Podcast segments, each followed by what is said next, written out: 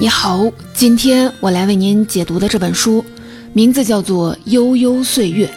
这本书是2022年诺贝尔文学奖得主、法国作家安妮·埃尔诺的代表作。2008年在法国出版后，在欧洲连获了三项文学大奖，隔年就被翻译成了中文。人民文学出版社更是将这本书评为了年度最佳外国小说。安妮·埃尔诺成为诺贝尔文学奖得主，这并不意外。现在啊，八十二岁的埃尔诺在法国乃至欧洲早已是一流作家，常和沃尔夫、杜拉斯等世界级的作家并称，也一直是诺奖预测的热门人物。那么，埃尔诺的写作到底独特在哪儿呢？为什么他能从无数的优秀作家当中脱颖而出，获得诺奖的青睐呢？在颁奖词里，评委们称赞他以勇气和敏锐的洞察力揭示了个人记忆的根源、隔阂和集体限制。在写作当中，始终坚持从不同的角度去审视性别、语言和阶层方面存在的巨大差异化的生活。从这句评语当中，我们可以归纳出关于埃尔诺的两个关键词：极小的个人，极大的个体。他从自身经验抒发，挖掘出平淡细节下的社会力量，从而把个人的记忆融入集体一代人的记忆。悠悠岁月的主要内容是十四个埃尔诺一生的片段，每个片段大致间隔五年。埃尔诺从相册当中选取了自己的十四张照片，详细描述了自己从幼年到老年的重大事件、心理感受和社会风气。作为埃尔诺的代表作，《悠悠岁月》体现了他的经典风格。他没有刺激的情节与精彩的人物，甚至啊有点平淡，但回味悠长。读者从中体验到的是一个真实生命在岁月长河当中喜怒哀乐，直至岁月将回忆吞没，只留下淡淡的哀伤。接下来，我就分三个部分来为您解读这本《悠悠岁月》。在第一部分，我们先来简单的介绍一下埃尔诺的人生经历，看看他是如何走上文学这条道路的。在第二部分，我们再来仔细的分析一下《悠悠岁月》这本书里体现的埃尔诺独特的文学技法。最后，在第三部分，我们通过埃尔诺和他身处的法国社会的关系来解释一下埃尔诺的作品为何具有强烈的文学感染力。要读懂埃尔诺的文学作品，就必须了解他的人生经历，因为埃尔诺所有小说的主题都非常的集中，讲的都是自己生命里的某一段经历。看上去这是一个范围非常狭窄的题材，甚至啊会让人觉得无聊。一个人的一生大多由平凡的经历组成，到底有多少可说的呢？难道埃尔诺的人生充满了有趣的奇遇吗？其实并不是这样。埃尔诺的出身非常普通，人生经历也不复杂。一九四零年，在德军的轰炸当中，埃尔诺出生在法国诺曼底地区的一个小村庄。埃尔诺的父母都是当地的农民，他们没有多少文化，小学毕业后就出来做工养活自己，靠在村子里经营一家杂货铺为生。埃尔诺的童年记忆就是狭窄吵闹的柜台，房间里拥挤到一家人无法同时坐下来吃饭。杂货店门外便是荒凉的田野。生活里最大的节日就是周日去教堂。在二战后的贫穷的岁月里，父母将改变命运的希望寄托在小埃尔诺身上，花了大价钱送他念当地最好的教会学校。在这里，小埃尔诺发现了法国社会无处不在的阶级差异。这让他敏感的内心早早的体验到了痛苦。他发现学校使用的法语更文雅，措辞更精致，老师们轻声细语，而自己的父母却只会用土话大声的嚷嚷。数学课上，为了让小埃尔诺听明白，老师会举这样的例子：假如你妈妈今天卖出了十包咖啡，那她收到了多少钱呢？这是埃尔诺熟悉的生活场景，而他的同学们却纷纷的露出惊讶的眼神。这让埃尔诺意识到，杂货店主的女儿与律师的女儿生活在两个世界。他很难和其他孩子玩到一起，更多的时候只能与书本为伴。在这段时间里，《简爱》和《乱世佳人》这样的文学经典成了埃尔诺的最爱。他立志要像书里的主人公那样，成为坚强又独立的女性。然而啊，当时的法国社会对女性的限制很多，无论是接受教育还是获得工作，她们的机会都更少，也面临着方方面面的阻力。即使是那些让埃尔诺羡慕的家庭条件更好的中产阶级女孩，绝大部分也只能读完高中之后就结婚生子，不再有更多人生的可能。和身边的孩子相比，智力是埃尔诺唯一的财富。靠着每年得到的奖学金和当保姆赚的钱，他离开了乡村，在大学拿到了文学的高等学位，成为了一名中学教师。在法国，中学教师是很受人尊敬的文化工作。许多著名的知识分子，比如存在主义哲学家萨特和波伏娃，都有过当中学教师的经历。然而啊，直到这个时候，文学，尤其是高雅文学和艺术，离埃尔诺的生活依旧很遥远。大学时，埃尔诺就曾尝试过发表自己创作的小说，但被出版商拒绝了，理由是情节太平淡，只有家庭妇女才会感兴趣。除此之外，埃尔诺的小说不被接受，还有另外一个原因，这就是埃尔诺与同时期的主流作家不太一样。此时正值法国文化最激荡、最有活力的二十世纪六十年代，与埃尔诺同时代，并且和他一样受过高等教育的年轻人，更愿意早早的在文化运动里建立起生命，在巴黎的沙龙里谈论哲学与音乐，但埃尔诺并没能参与其中。埃尔诺的生活里还有很多琐事等着他去打理，他得为房租、工作、突如其来的怀孕操心。在生活的重压之下，他并没有多少闲暇来关心文学和艺术。直到三十岁，埃尔诺才开始了持续的写作。这个时间点对于大部分的作家来说都有点太晚了。这时的埃尔诺已经是两个孩子的母亲，必须在全职工作和家务劳动之余写作。他的首部作品是他的自传性的小说《空衣橱》，描写了自己青春期经历的撕裂：一边是贫穷、无知、闭塞的乡下世界，一边是安逸、美好却暗藏着精英的傲慢的学校生活。在这两个世界之间，埃尔诺感到自己被不断的撕扯。完成《空衣橱》后，这种自传式的写作成了埃尔诺的个人风格。直到一九八三年，他的第三部小说《一个男人的位置》出版时，他才得到文学界的认可。这时的埃尔诺已经四十三岁了。成名后的埃尔诺曾不无感慨地说：“自己处在性别和阶级维度上的双重底层，这种处境让他的写作之路缓慢而曲折。然而啊，日常生活并没有磨灭埃尔诺的才华，将平庸化为神奇，将糟粕化为美酒，这才是文学的魔法。”在埃尔诺的作品里，我们能读到许多不值得成为文学的对象。他写下房租带来的烦恼，描绘地铁和超级市场。但在这些内容里，埃尔诺挖掘出了严肃文学的主题：时间、记忆和遗忘，情感的脆弱和历史的复杂性。比起长期沉浸在巴黎文化圈里的知识分子，埃尔诺更贴近真实的生活。他将这种真实的力量写进了作品里。在接下来的第二部分，我们一起来说说。埃尔诺是如何将平凡的生活碎片化转化成了文学的魔法的？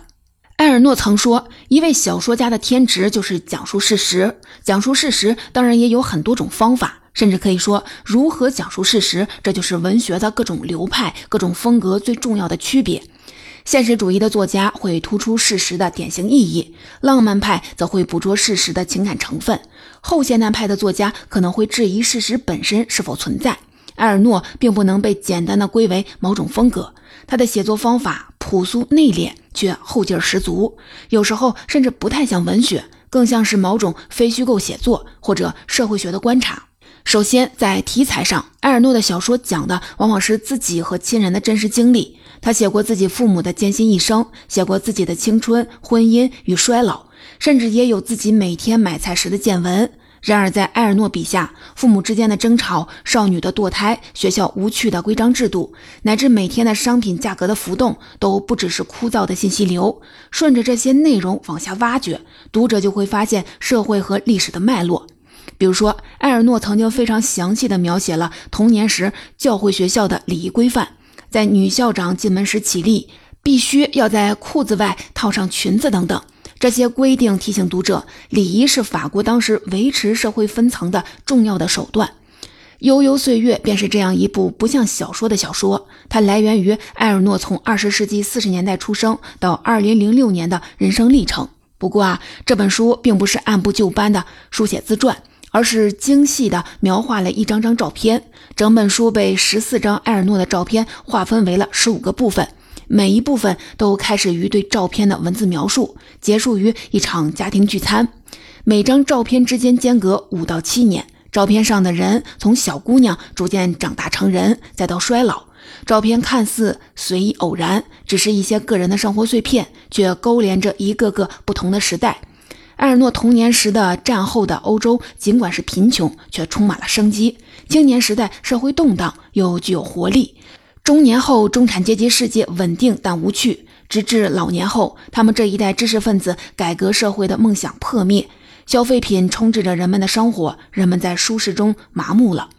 埃尔诺的经历并不仅仅属于自己，还属于整整的一代人。埃尔诺尤其擅长特写，他会把写作的镜头推进到照片里的一个木马、一件毛绒的针织衫，或者胶片上的拍摄日期，从这些细微之处展开他的回忆。这些回忆里有大量的文学作品、广告语、标语、口号、歌曲和新闻，能自然而然地唤起同时代人共同的记忆。比如说，他在书里详细地列举了一场。度假晚宴上，人们谈到的话题：食品的色素和激素、无痛分娩、顺势疗法、动作大片、用阿雅克斯牌的清洁剂来擦洗碗槽是有毒的、练瑜伽的好处、集体心理疗法。这是他1973年夏季的一个傍晚的生活片段，也是这一时期社会的一个切片。人们开始对1960年代的社会运动和发生在殖民地的战争感到了疲倦。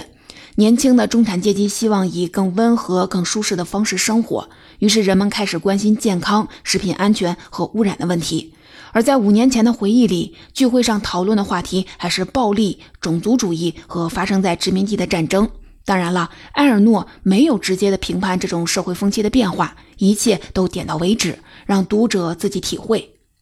这种特写有一种效果，它能让事实自己说话。比方说，在《悠悠岁月》里，当埃尔诺写自己离婚经历时，他没有直接写情感如何的破裂，她和丈夫如何的从真爱转为陌路，她只是列了一张清单：地毯三百法郎，高保真度的组合音箱一千法郎，玻璃鱼缸一千法郎，摩洛哥镜子两百法郎，床两千法郎。这张清单是夫妻两人最后的清算，给多年来共同享有的生活物资来估价，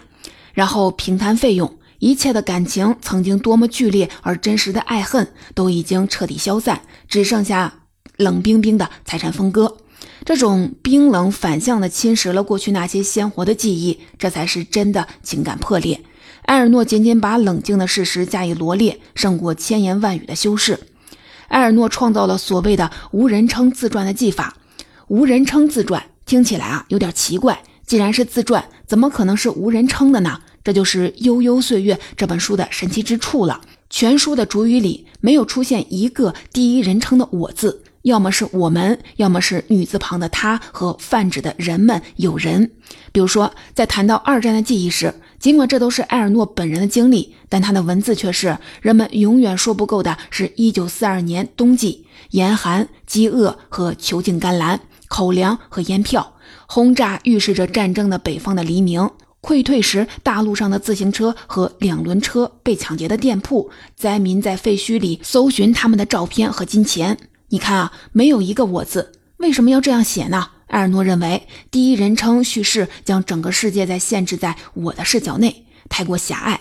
无人称叙事可以让叙事者拉开距离，作者本人置身事外。尽尽量的将自己的主观感受、主观视角压缩到最小，把更多的空间留给读者去思考。在二十世纪以来的西方文学里，淡化情节、淡化人物已经是一种主流倾向，《悠悠岁月》也是如此。这种淡化是为了使作品写作的对象更接近生活和真实。文学家们已经注意到，古典文学虽然华美，但它同普通人的情感和生活离得太远，太不接地气。同时呢，现代人更复杂的心理体验也很难被古典技法展现出来。为了解决这个问题，西方文学开始强调事实或者是经历本身才是最重要、最值得尊重的。艺术手法乃至主观情绪都没有权利损害事实本身。《悠悠岁月》不像一本普通的自传那样介绍传主的事迹。读完这本书，你甚至不会意识到埃尔诺的职业是作家。而这可能是关于埃尔诺这位传主最基本的事实了。而另一个方面，读者却能读到埃尔诺是怎么度过平凡的一天。这种写法在文学上并非没有先例。比如说，爱尔兰的作家乔伊斯的作品《尤利西斯》被称为是二十世纪最伟大的文学作品之一。它长达一百万字，却只描写了三个普通人在都柏林的一天。无人称自传的另一个优点是，当把我从自传当中拿走，哪怕是最私密、最个人化的经历，都不仅仅属于作者本人，而是同整个社会和历史发生着呼应。埃尔诺用他来指代照片当中的自己。好像自己与照片中的人只是冷冰冰的关系。比如说，他对1963年的自己是这样描述的：他的生活与历史之间没有任何关系，然而历史的痕迹却已经被三月冷冰的感觉和阴沉的天气固定下来了。埃尔诺所说的历史的痕迹包括什么呢？既有天气的潮湿、学生的舞会、自己怀孕，也有古巴危机、肯尼迪被刺、教皇去世这类的大事件。对于亲身经历这段历史的人来说，这一切都同时发生，大事件和自己经历交织在一起。当这一切被回忆起来的时候，就不再是干瘪的新闻，而是鲜活的记忆。同时代的人都会记得那些历史人物的名字，从而被唤起记忆。更重要的是，许多私人的生活正是被历史大事决定的。埃尔诺在每个部分都写过自己的性与性别意识，这些话题在当时的学校教育里被严格禁止。少女只能胆战心惊地偷偷谈论，直到1970年代，最大胆的女孩才开始计划生育。埃尔诺多次的提到自己意外怀孕，由于法国当时的保守氛围，她不能选择堕胎，差点啊失去了生命，还被迫的暂停了她好不容易才争取到的学业。这些痛苦的私人经验，并不仅仅是自恋的无病呻吟，更是社会历史大的一个生动真实的注脚。到这里，我为你介绍了《悠悠岁月》这本书体现的埃尔诺独特的写作技法。接下来，我们再一起来说说埃尔诺作品强烈的感染力究竟啊是从何而来的。很有趣的是，围绕埃尔诺获得诺贝尔文学奖这件事儿，法国媒体并不是一边倒的叫好。这固然跟文学在法国的重要地位是有关的，法国的读者总是为了文学激烈的争吵，但在埃尔诺的身上却汇集了文学之外的争议。法国的保守派的媒体宣称，埃尔诺的文字是粗鄙的，毫无真正的文学才能。他也只是因为紧扣社会议题，才借到了政治的东风。另一个方面，在大众支持者的中间，埃尔诺深受欢迎。支持者把他的获奖视为是外省人、女人和平民的胜利。这种争议起码说明了一点：以书写个人经验著称的埃尔诺，深刻地介入到了现实当中。他想以微小的个体勾连宏大的社会，这种写作的野心是很成功的。毕竟啊，社会上的不同人群都对他的作品产生了强烈的反响。埃尔诺的作品有一种辛辣之处，他揭开了长期被富裕生活掩盖的残酷事实：法国的社会偏见十分严重。普通人为了阶层的上升，不仅要付出努力，甚至要背叛自己的一切，失去自己的语言。这是成功者会选择性遗忘的代价，也是失败者无法承受的痛苦。在悠悠岁月的描述里，他没有美化自己的阶层上升，也不因为自己改变命运而骄傲。相反，他称呼自己为辩解者，也就是背叛了自己的人。埃尔诺系统性的学习过社会学，尤其是法国社会学家布尔迪厄的文化社会学。布尔迪厄揭示了法国资产阶级社会是如何通过文化制造社区的隔阂，比如说通过教育和考试成为了中产阶级。从个人经验上看，这是成功的，但在社会文化的意义上却并不完全如此。文化成了法国阶层社会巩固自己的方式，礼仪成为了中上层的专利，而底层的一切，从说话方式到饮食习惯，都被视为是低等的。这种游戏规则迫使法国平民阶层的后代放弃自己原有的身份认同，以自己的父辈为耻，削尖了脑袋想要得到上层的认可。身为辩解者，埃尔诺的勇气自揭其短。他指出，正是底层人民最受这套规则的支配。埃尔诺的父亲为自己的土话而羞愧，要求全家人，尤其是念书的小埃尔诺，必须字正腔圆地说标准的法语。然而啊，如果有人向他指出语言上的错误，他又会大发雷霆，坚持自己没有说错。当埃尔诺邀请中产阶级的男友来家里做客时，父亲紧张地模仿着中产阶级的待客礼仪，但实际上那时的法国中产阶级早已不流行那样的正式礼仪了。